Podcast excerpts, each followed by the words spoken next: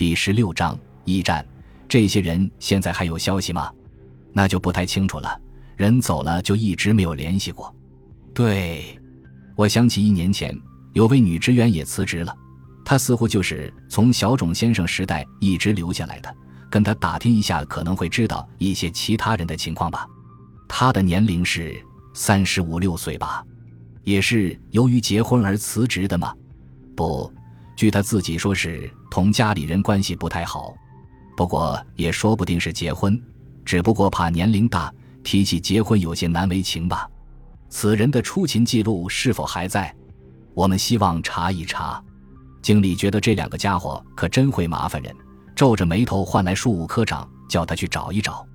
庶务科长跑到档案堆中，挽着袖子找了好半天，好不容易才拖出来几本发黄的大册子。真麻烦你们了。呼野一边说。一边接过出勤册，这个女职员名叫福村庆子，册子里福村一栏中端端正正的打着图章。他们翻阅着，这是什么？忽也忽然指着打在空格上的蓝色图章说：“这是年假。我们银行有一个一年休假二十天的制度，平时如果营业很忙不能休息的话，也可以分为两次，根据职员各自的方便。”大致都是在春秋两季休假的。胡也查看这些记录，半年定成一册的话，六册就是三年的记录。他把福村休假的日期记了下来。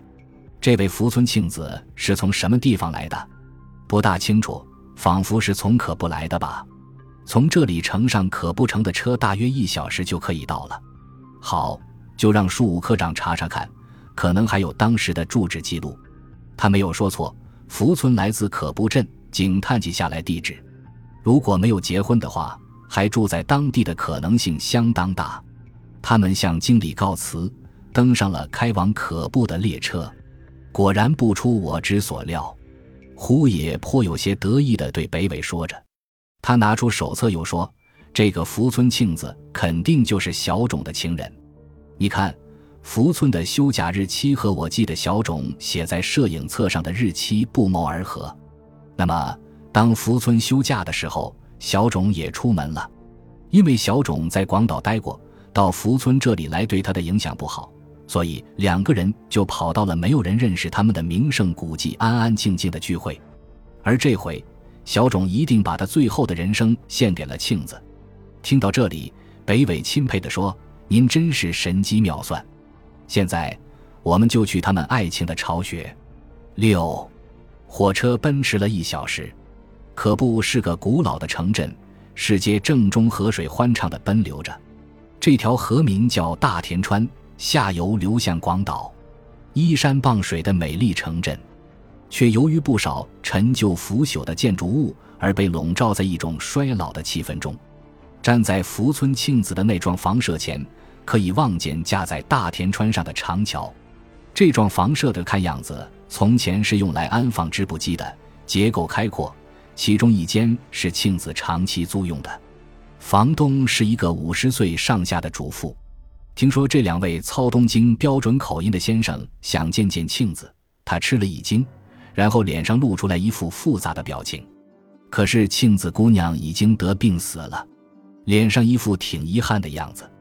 这回该轮到两位警探大吃一惊了，死了，什么时候？差不多三个月以前吧。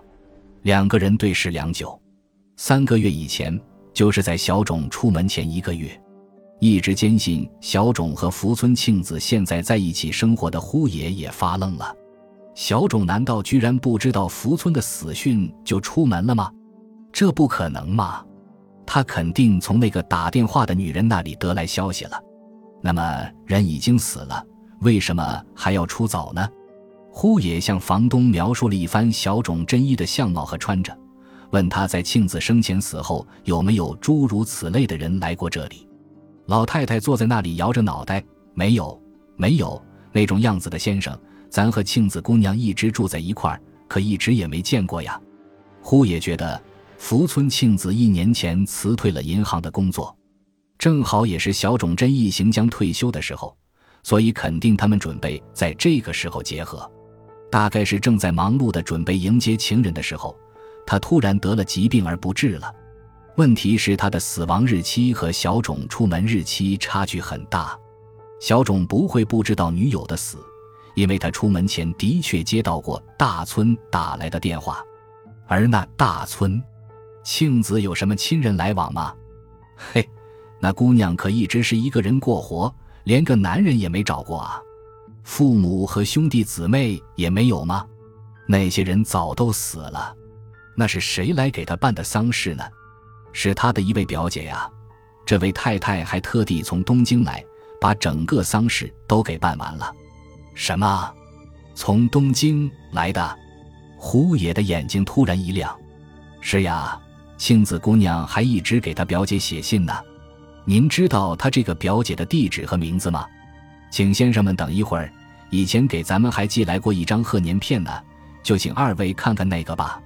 他一会儿从里面拿出一张散发着煤气的贺年片。东京都大田区成城町成城番地福树有西子，呼野马上记下来。接着再请问，有没有人从东京给庆子寄钱的时候？哎，那可是从头到尾都有啊。封皮上是他表姐的名。呼野匆匆忙忙地告了辞。离开了这幢房舍，北纬，事情不好了。他一面说，一面跑向当地的警察署。到底怎么回事？北纬跟在后面却摸不着头脑。马上和东京警视厅联系，迅速逮捕福村有希子。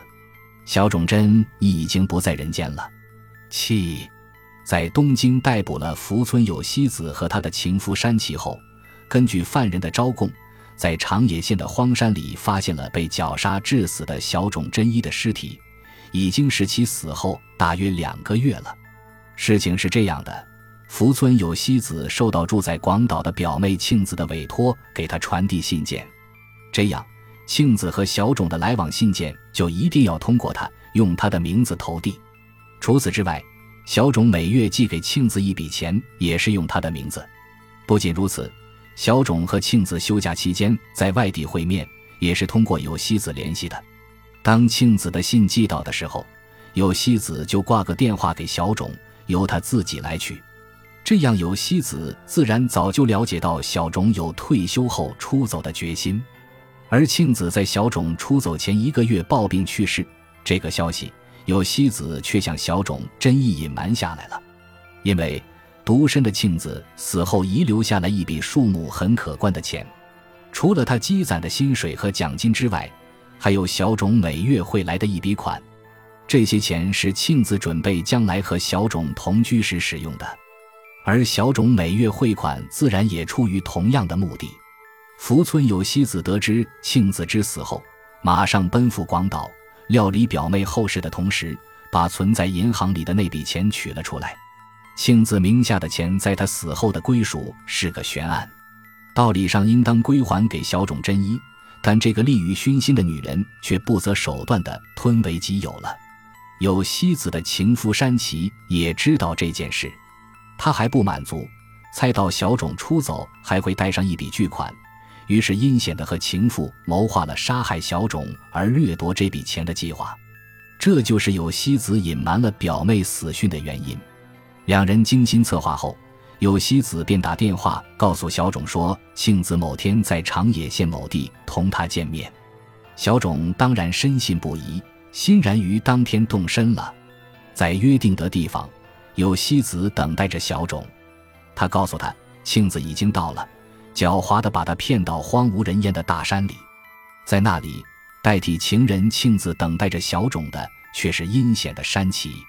杀害了小种之后。两人从他身上抢走了八十万元，这就是犯人的自供。案件结束了，呼也拉上他那位年轻的同伴来到一家咖啡店。我好像还不太明白。啜着啤酒，北纬说：“你大概一定觉得小种这个人没有什么不满足的地方。那么安静的家庭，退休后得到一个舒服的地位，该快快活活的度过晚年，怎么会有那种离奇古怪的念头？对吧？”你还是个单身汉啊！年近半百的老警探深有感触地说：“所以会怀疑这个高更不是说过，如果大家都为了后代而牺牲，那崭新的艺术和赋予人类创造性的美好生活从何而来的话吗？我告诉你，不仅是艺术家，像你我这样的普通人也是这样的，在又长又平凡的人生道路上，辛辛苦苦几十年，好不容易望到了幸福的终点，谁不想把一直忍耐到今天的个性统统解放出来，到那广阔的世界去自由自在的旅行呢？小种这种想法，我也是有同感的。